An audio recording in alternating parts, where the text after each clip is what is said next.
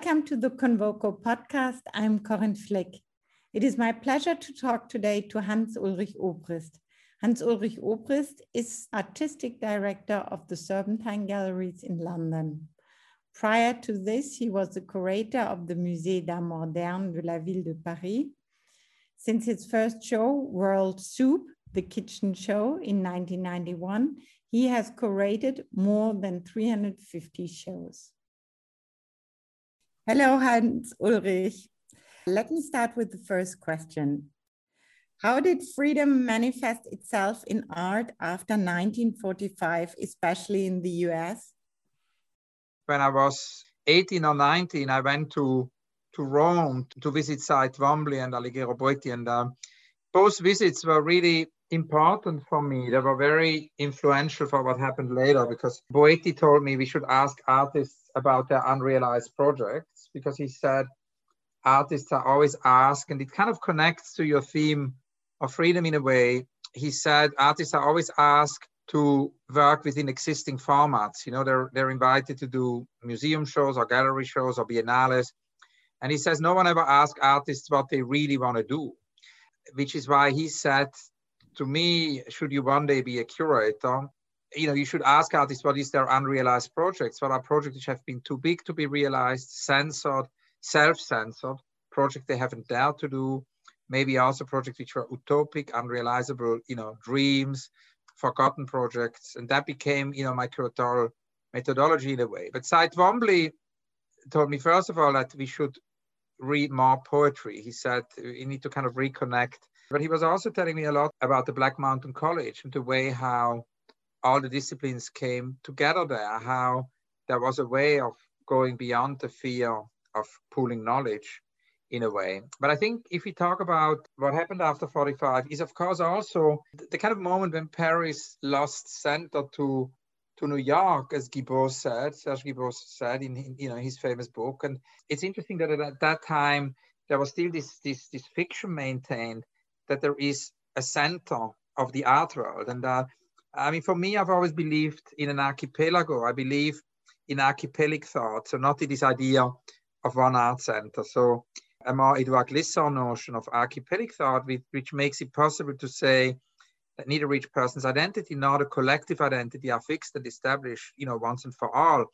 So I can change through the exchange with the other without losing or diluting my sense of self. And of course, that idea of a more archipelago kind of world and art world is the 21st century. And so it seems difficult to kind of look back and think that there was this idea that there could be such a thing as one center where also artists would be obliged to move there. And it's interesting the, the idea of the, the archipelago is a kind of an antithesis to the colonial thought. I was also thinking immediately actually of the exhibition of our late friend Okwui Enwezor, with whom I discussed a lot on this theme in Munich, actually, the post war exhibition, Art Between the Pacific and the Atlantic, which had a lot to do with art after 45, but not in a way sort of centered, you know, on New York or on the US, but actually examining these vibrant and turbulent post-war years as a global phenomenon. In eight chapters, Okwui's show really guided us, guided the visitors through the first 20 years after World War II showing in a way how artists responded to these traumas and how the Cold War unfolded and how also the post-war period marked the end of the European colonial systems, you know, the, the rise of nation building, liberation movement, and, and, and so on. And uh, it was, of course, an exhibition which looked a lot at the archipelago, and we could see in this exhibition so many extraordinary pioneering artists, you know, who would not have been well known and still often are not recognized in the Western art world. As a protest against forgetting, I would visit and you know make frequently also make books and exhibitions with artists of that generation who worked you know in the second half of the 20th century and have done pioneering work and as they have not been part of the art centers their work has been neglected and uh, and needs you know needs more attention so these are a couple of thoughts which came to my mind but it's a, a very big question what do you think is the role of art in society today i always love the definition of gerhard richter and gerhard richter told me art is the highest form of hope. And I think that's definitely, you know, something we need now more than ever before. I think also the idea of art being a portal is important and art being a form of, you know, an important form of generosity through which we can learn and through which exchange is created. And I think that's also why it's so important to kind of think about ways how we can find new forms of engagement and new models of exhibitions and transmission of art that are more mobile and, and can go to the people, no? More uh, exhibitions uh, also uh, beyond the doors of the museum, no, where how kind of art can go in into society, and that's of course uh, a very important aspect, I think, of all my work. Is and I think thinking about art as the, the role of art and your question I think also brings us, of course, to, to the question of how art connects to urgent topics, one can say, or themes of our time. It's interesting that we, we you know, thinking about a museum, I think it's not only about um, an institution which points at urgencies, but also finds agency to respond to these urgencies. I think art can help us unlearn and relearn our patterns of thinking and and, uh, and storytelling, which brings us, you know, from Etel Adnan to another author I admire, Alexis Pauline Gumbs, you know, who says that we need to find ways to, to, to unlearn and relearn these patterns of thinking to actually be in communion with our environment as opposed to a dominating colonialist separation from the environment. And of course, the world facing the extinction crisis, the world facing the ecological disaster, I think it's more important than ever that we find ways to oppose the dominating colonialist separation from the environment. And I think art, through empathy, no, through empathy, can help us to, to do that. I believe in this idea that every government and every corporation should have an artist in residence and an artist on the board. And that's really something I, I want to work on in the years to come. I think we need to implement that in, in society.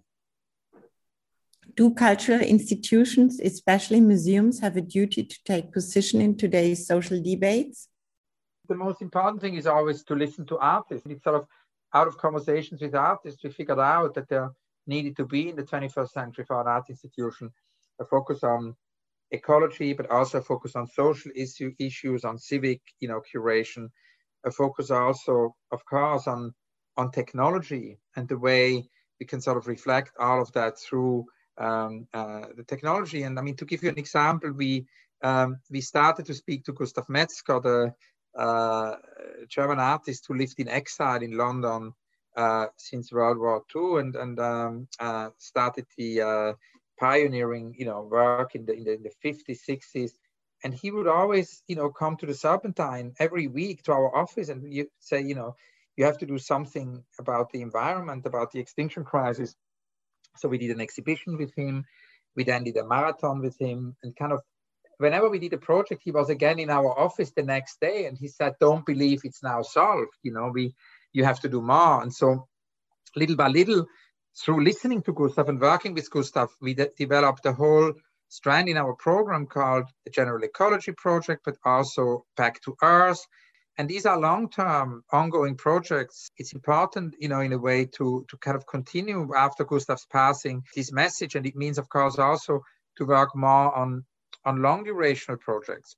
And that's something i think which particularly became clear through the covid crisis also that we need to think about longer time horizons about you know need to go beyond event culture is one of the missions of the museums also to preserve the freedom of art? Yes, I mean, museums and institutions should serve art and artists and enable their work. I think that's a very important aspect. And I think what is important is to, in art institutions, and it goes back to the very beginning of my experience with art and artists, you know, of what Alighiero Boetti told me, it's not to necessarily, you know, squeeze art practices into the format of, of existing, you know, institutions, but to think how actually an institution can be a living organism, you know, and how there can be, you know, new formats invented also, learning from artists. That's why this infinite conversation, you know, we have with artists is very much of what we do and you know never accepting the status quo in a way you know that i think an institution needs to be prepared for and open no for change. That openness for change is necessary in in the way we we work with we work with artists. Recently we have seen government interference in the work of museums. Is the independence of museums and galleries under threat? This may be especially in UK, I don't know. The keyword may be war on woke, which the British government has declared. What is at stake, of course, in relation to your question, Corinne, is the arm length principle. And that's uh, a long held convention of government non interference in art and, and heritage matters.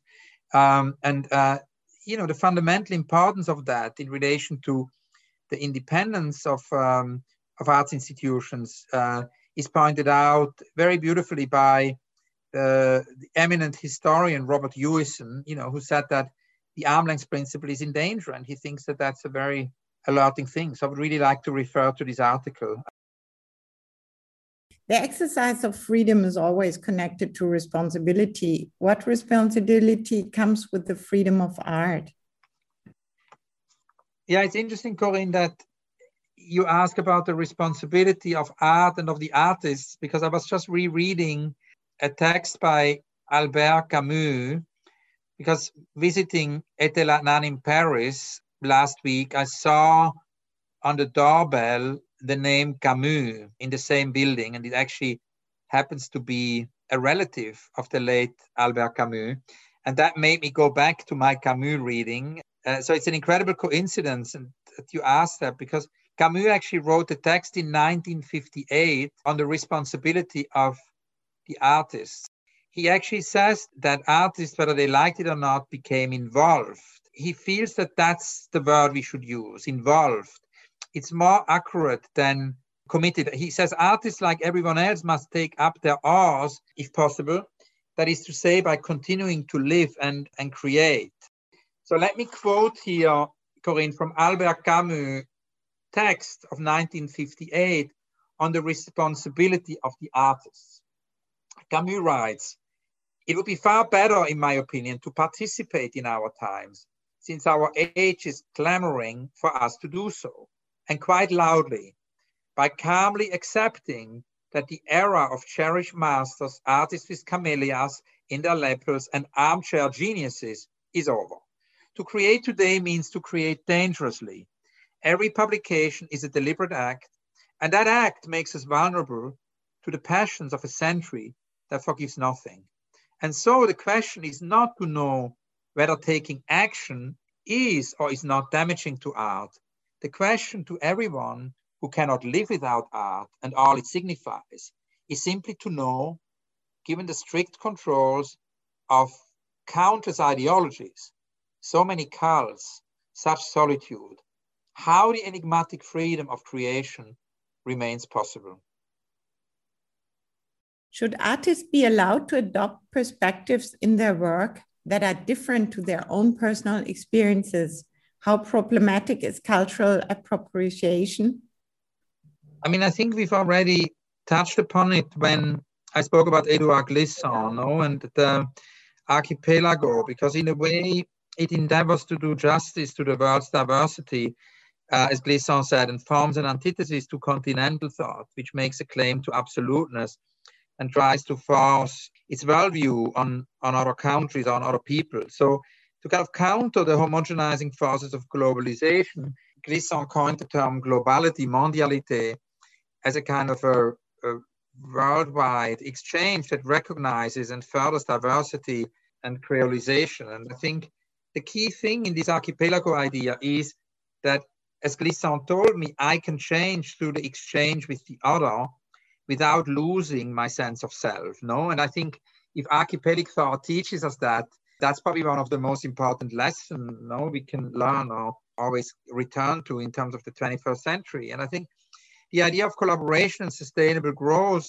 is also connected to, to world mentality of, of Edouard Glissant, uh, who of course has you know theorized relation. He believes that we must move beyond the oppositional discourse of the same and the other that all beings draw energy from each other and need each other to, to survive. So in that sense, Glissant believes that we should operate with a new post-filiation philosophy.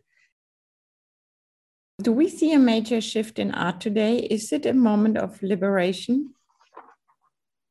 Yeah, I believe that uh, urgent and overdue shifts are beginning to take place. You know, artists who long did not get the attention, recognition they deserve are finally getting the attention, recognition they need. So I think we do have this opportunity now to unlearn and relearn, as I said before, you know, quoting Alexis Pauline Gumbs, our own patterns of thinking and, and storytelling and, and, and really be in communion with our environment as opposed to a dominating colonialist separation from the environment. And I think, you know, the idea of a shift in art, I mean, it has to do with the fact that so many artists who, who need to be recognized, we, we need to do these exhibitions to, to do that. And I think that leads us also to the necessity. I actually spoke about it with Koyo Kouoh yesterday, who runs the Zeitz MoCA, and we both discussed the importance in that relationship, in, in that in that relation to not only do group shows, but to focus on solo shows and, and recognize, you know, artists' trajectories who just haven't been receiving the attention they deserve through such solo exhibitions. And, and we live in an age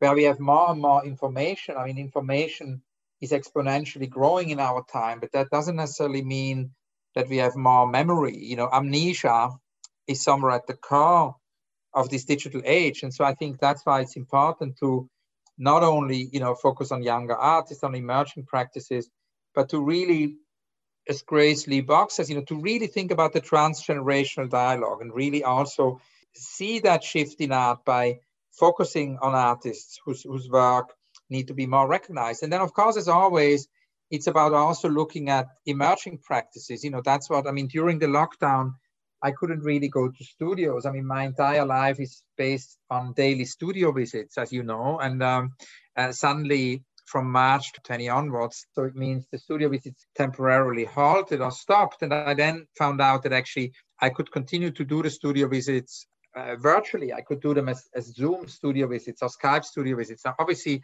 a, a Skype studio visit or a, um, a Zoom studio visit can never replace a real studio visit, but it can, of course, here on, on new encounters, on what artists are working on, so I would say a virtual studio visit is kind of a prelude for later. I then have to do them all again in person, but it's a sort of a prelude. And so I've done about 200 studio visits last year and this year by Zoom. It has actually also led to another sort of buzzword of the current moment, which is of course decentralization. Decentralization is used a lot in relation to, to blockchain, but it's also used a lot in, in relation to, to where technology goes. And I think it was interesting in a very sort of um, uh, different way the decentralization of you know of studio visits. Because I realized that actually doing studio visits in person, you know, I could only do them in cities where I had work and where I would be for work, and then I would combine it with studio visits, and that of course reduces them to to mainly big cities, you know, to centers. And and it's interesting that so many artists, extraordinary artists, work in the countryside or work in smaller cities, work in a more decentralized way, and uh, and of course I was never able to meet them. And so through this idea that all of a sudden one could do Zoom visits, I all of a sudden had a much more decentralized practice to do what I always do. You know, to to look at pioneering artists whose work needs more visibility. And that was actually something again. You know, the, the whole DNA for my work came out of me meeting these, which is why I think it's so important that we can find mentors, mentors in life are so key. And, you know, and I, at the very beginning, had these mentors among artists. I would have Fischli Weiss as a mentor. They would send me to Boetti, or as I said, Twombly, or I would visit Richter. But I also, on this one of these very first visits, met Rosemarie Trockel in Cologne, and it was 1985. And she said, you know, that it's admirable that I would visit all these young artists, including herself. She was in her 30s at the time. But she said, you know, I should really go and visit artists of previous generations and I should protest against forgetting. I should work on on having a more diverse, inclusive art history. And she said so many women artists have not been recognized. So she said, you know, you need to look in every city if there are artists like Louise Bourgeois, you know, because Louise Bourgeois was started to be well known in the 80s, but many other women artists weren't. So I went to Vienna the next day And I applied what I call the Trockel methodology. I asked all the younger artists, you know, is there an artist like Louise Bourgeois in Vienna, a pioneering artist? And all the artists sent me to Maria Lassnig, who then was much less known than she is today, you know, and, and, uh, uh, and I would ring her and she was very friendly. We spent an afternoon. It was the beginning of a long friendship, many shows and books. Um, and, you know, years later, the same happened with last year with Luchita Hurtado or Faith Ringgold, uh, whose first show then in Europe, you know, we presented at, um, at the Serpentine. But of course, it's also about always, you know, enabling and supporting the young emerging generation. So I've also visited a lot of, you know, younger artists. Another aspect which is important, which is the kind of idea of going beyond exhibitions, no, and uh, uh, how actually to, to, to, sort of break with the short-termism of these existing formats of festivals, of biennales, of exhibitions, maybe not to break, but to kind of I need find another word. It's about how to expand, how to go beyond. That's it. How to go beyond these existing formats, uh, the, the short-termism of poetry, uh, you know, the short-termism of biennales and events, of event culture. And so it's fascinating. The Precious at the moment, you know, is installing a garden on the roof of the Aspen Museum after having done a play, you know, at the Serpentine and having, you know, developed a very organic installation at the Frankfurt Museum at the MMK which continued to grow over the lockdown and continued to evolve even whilst the museum was closed. Precious is now making the next step and basically says, no, it's not an exhibition, it's a garden. And for the next three years, you know, there is a growing garden in the Aspen Museum. And I think that's something we need to listen to when artists want to think about these, you know, longer term projects and see how institutions can, you know, can answer and, and enable and make these things possible. You have been curating for many years. You're a very influential curator, but has the role become more challenging in the current social and political context as well? Throughout the lockdown, I've been researching the New Deal, the federal art programs during Roosevelt's time.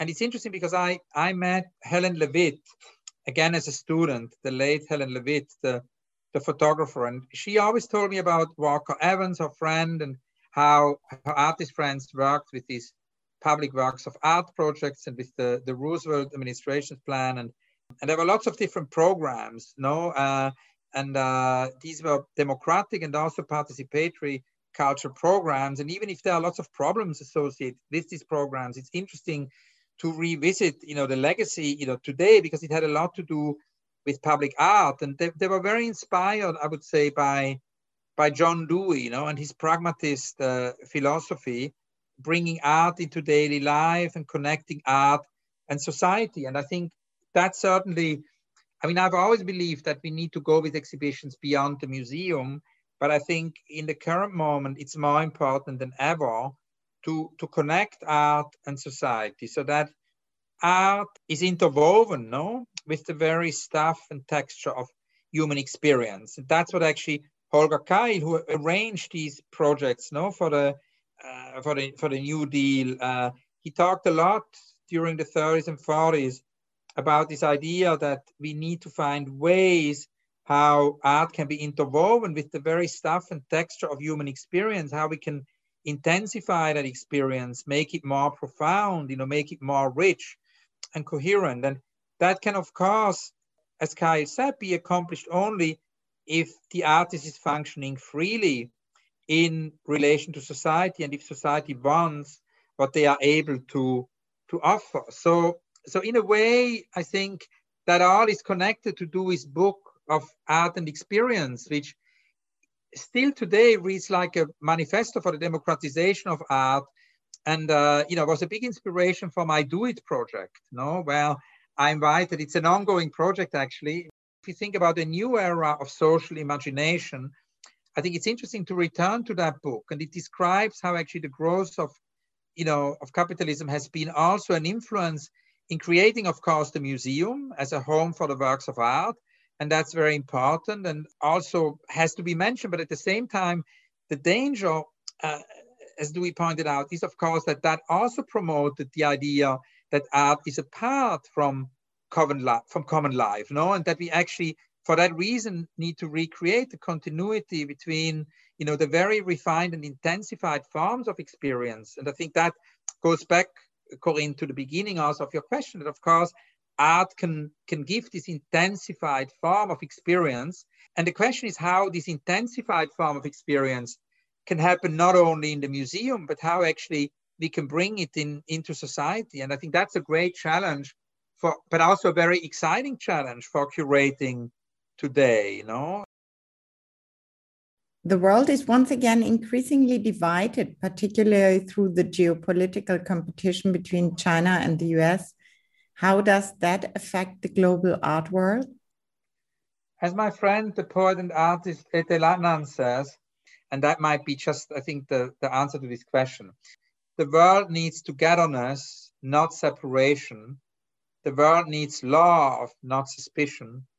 The world needs a common future, not isolation. What will the world, especially the art world, look like in five years' time? What is your view? Yeah, I hope that the art world will follow, you know, the words of Etel Adnan I've just quoted, and and also be a place of generosity, that generosity can be a medium and exchange, and that we can continue to learn to listen. Thank you. Thank you very much for listening. All the best, Corinne Flick.